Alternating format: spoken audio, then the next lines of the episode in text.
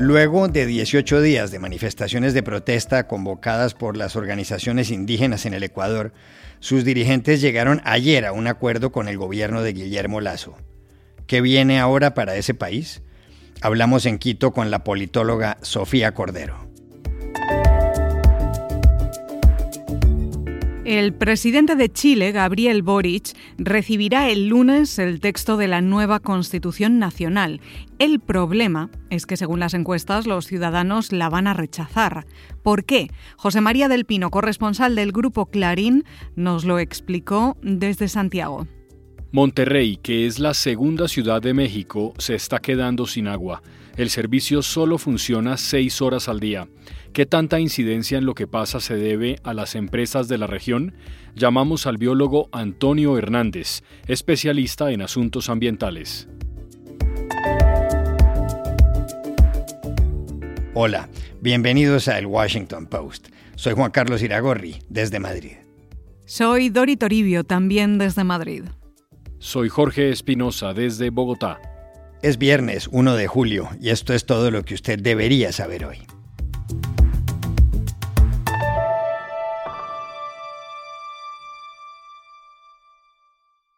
Después de 18 días de paro, el Ecuador parece volver a la normalidad.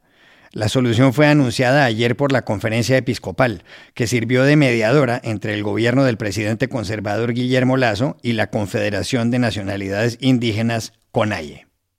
Las manifestaciones y los bloqueos fueron rechazados por la fuerza pública. En los choques murieron al menos seis personas y resultaron heridas unas 500. También hubo daños materiales, principalmente en Quito, la capital del país. La principal exigencia de CONAIE era la reducción del precio de los combustibles. La Confederación buscaba que el galón de gasolina de 85 octanos se pagara a 2 dólares con 10 y el de diésel a 1,50. Al final, tras un largo tira y afloje, quedaron en 2,40 y 1,75. Otros asuntos a los que accedió el gobierno fue a levantar el estado de excepción, a condonar las deudas de hasta 3 mil dólares que hubieran contraído familias campesinas y a revisar de arriba a abajo el sistema de salud. El presidente de CONAIE, Leonidas Issa, se pronunció públicamente tan pronto terminó la ronda definitiva de negociaciones con el gobierno en la sede de la Conferencia Episcopal Ecuatoriana, en Quito.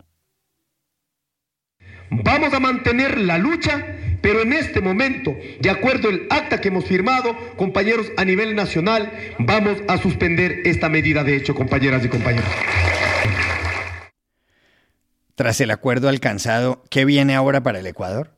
Hablamos ayer en Quito con Sofía Cordero, profesora del Instituto de Altos Estudios Nacionales e integrante de la red de politólogas. Después de 18 días de movilizaciones, de violencia, de conflicto, nos quedan más preguntas y dudas, incertidumbres que certezas. Tenemos por un lado un Estado que dejó en evidencia su incapacidad, su debilidad de controlar el territorio, eh, quedó presa de eh, grupos violentos, armados, que mediante acciones evidenciaron esa incapacidad del Estado de ejercer control por otro lado, un gobierno que demostró no tener unas políticas claras, un camino trazado eh, respecto no solo a los sectores indígenas, a la ruralidad, al desarrollo, al desarrollo del agro, sino en respecto a los sectores populares en general que están afectados no solo por la pandemia, sino por la crisis económica que arrastramos desde hace varios años.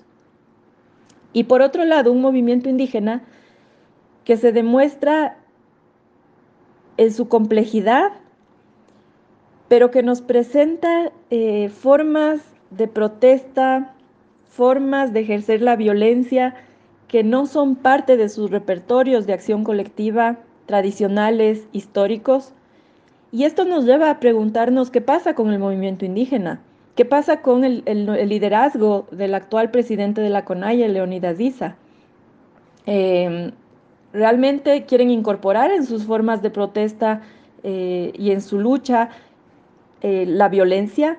¿sí? estrategias que no han sido parte del movimiento indígena en su, en su versión histórica, o hasta dónde ¿sí? estas, estas formas violentas de la protesta están penetrando el movimiento indígena. Todas esas son preguntas que quedan abiertas y que son determinantes para el destino, ¿sí? el derrotero que pueda seguir la política en el corto, mediano y largo plazo, no solo de este gobierno, sino de los que vengan en adelante.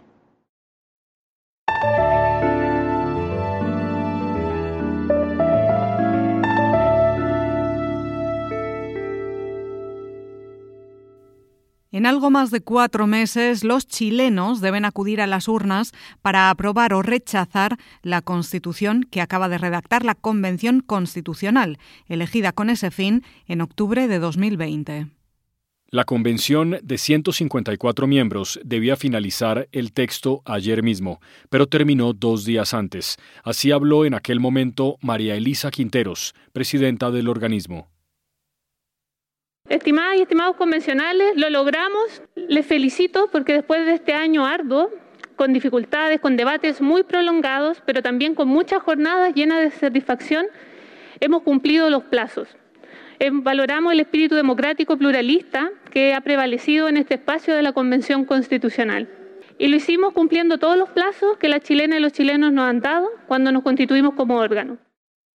El texto constitucional se le entregará el lunes en ceremonia formal al presidente Gabriel Boric, que lleva menos de cuatro meses en el poder. Se posesionó el 11 de marzo. La idea es que la nueva Carta Fundamental sustituya a la que entró en vigor durante la dictadura de Augusto Pinochet, que empezó en el golpe militar de 1973 y terminó en 1990. Pero hay un problema, Dori. Según la encuesta Plaza Pública de la firma Cadem, publicada el pasado fin de semana, el 51% de la gente votará por la opción rechazo y el 33% por la opción apruebo. El mismo sondeo señala que la popularidad de Boric ha caído al 34%, su nivel más bajo. Eso significa que si el referendo fuera mañana, los chilenos le dirían no a la nueva Constitución. Todo esto dos años y medio después del estallido social que desató el proceso constituyente. ¿Qué explica ese fenómeno? Para saberlo, llamamos ayer a Santiago, a José María del Pino, corresponsal del grupo Clarín. En términos generales existe una desafección por el trabajo de la Convención Constitucional, y adicionalmente una asociación de la valoración respecto a Gabriel Boric y su gobierno y la opción del apruebo. Lo que hemos visto durante las últimas semanas es que en la medida que Boric pierde apoyo, también lo pierde la opción apruebo. Pero más allá de estos datos sobre intención de voto, creo que es importante ir a datos de fondo. Ojo, son datos que también están apareciendo en otras encuestas como Panel Ciudadano o Pulso Ciudadano, que también salieron durante este fin de semana. Por ejemplo, primer dato, de cada 10 chilenos, 7 no están conforme ni con la constitución actual, ni con la propuesta de esta nueva constitución. Y por eso que hay gente que rechaza para finalmente volver a empezar el proceso y por otro lado gente que aprueba para reformar de inmediato esta nueva propuesta de constitución. Los otros tres de esos diez se dividen en que dos dicen querer la constitución actual, tal cual como está, y solo uno de cada diez chilenos está conforme con el texto que la Convención Constitucional está entregando. Es una elección compleja donde no hay definitivamente planes B claros, no hay un plan B si gana el apruebo, cómo se realiza la reforma, no hay ningún tipo de pacto ya preestablecido para ello y tampoco hay un plan B para el rechazo, si gana el rechazo, cómo se reinicia el proceso. Esos creo yo son los desafíos que la sociedad está esperando para que el grupo de indecisos, que es alrededor del 17%, termine por definir su voto.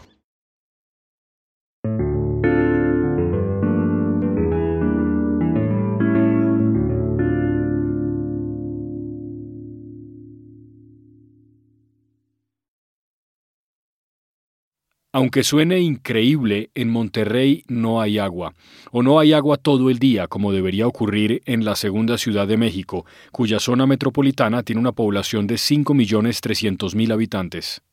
Monterrey es también la capital industrial del país. Es la sede de empresas importantes como la petrolera Cemex. Fuera de eso, su Producto Interno Bruto per cápita es el más alto a escala nacional. El problema es que en Monterrey, que es la capital de Nuevo León, en el noreste del país, solo hay agua potable para los ciudadanos entre las 4 y las 10 de la mañana, es decir, durante 6 horas al día. La causa es la sequía.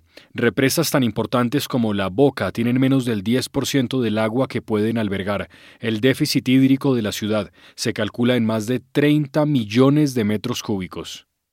No obstante, hay quienes dicen que el servicio y el consumo de las empresas tienen mucho que ver en esto.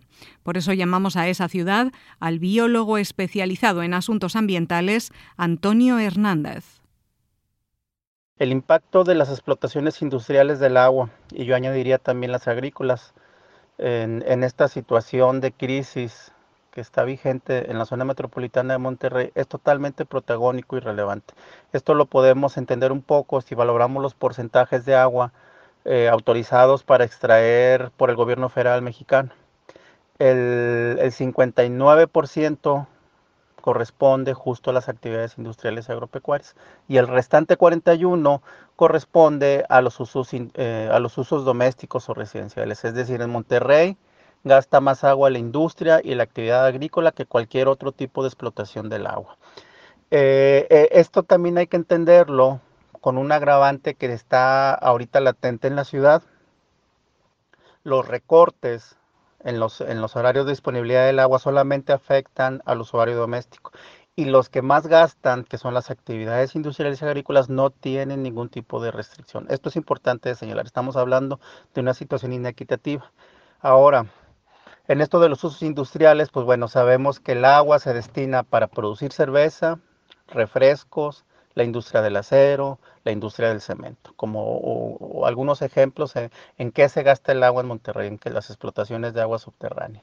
Y un ejemplo claro que me, que me parece como importante para entender como es, esta cifra o estos porcentajes mayoritarios es la transnacional Heineken, que en Monterrey se dedica a producir bebidas, las cervezas. Heineken tiene autorizados eh, 6.980.000 metros cúbicos anuales para extraer desde el subsuelo. Traduzcamos esta cifra millonaria a litros. Heineken administrativamente puede extraer en un segundo 13.000 litros de agua. Esta cifra hay que, hay que compararla con las necesidades de Monterrey en, en, esta situación de incertidumbre.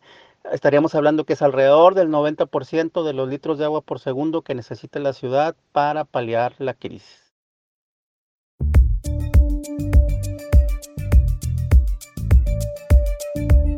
Y estas son otras cosas que usted también debería saber hoy. El presidente ruso Vladimir Putin advirtió ayer que responderá de manera simétrica al aumento de la presencia militar de la OTAN en Finlandia y Suecia. Sus palabras llegaron horas después de que concluyera en Madrid la cumbre de dos días de la Organización del Tratado del Atlántico Norte, en la que los líderes occidentales invitaron oficialmente a esos dos países a unirse a la Alianza Atlántica, se comprometieron a mantener su apoyo a Ucrania y anunciaron que aumentarán a 300.000 los soldados en Europa del Este. El presidente electo de Colombia, Gustavo Petro, informó en las últimas horas por Twitter que su ministro de Hacienda será el prestigioso economista José Antonio Ocampo. El anuncio produjo tranquilidad en los mercados, en parte temerosos de que a esa cartera llegara alguien de izquierda radical. Ocampo ya ocupó el cargo, así como el Ministerio de Agricultura. Caleño, de 69 años, es doctor en Economía de la Universidad de Yale. Además, ha sido secretario ejecutivo de la CEPAL y subsecretario general para Asuntos Económicos de la ONU. La Corte Suprema de Estados Unidos anunció ayer dos decisiones de gran importancia. Primero, limitó la autoridad del gobierno para regular las emisiones de gases contaminantes, un golpe a la agenda de la Casa Blanca contra el cambio climático.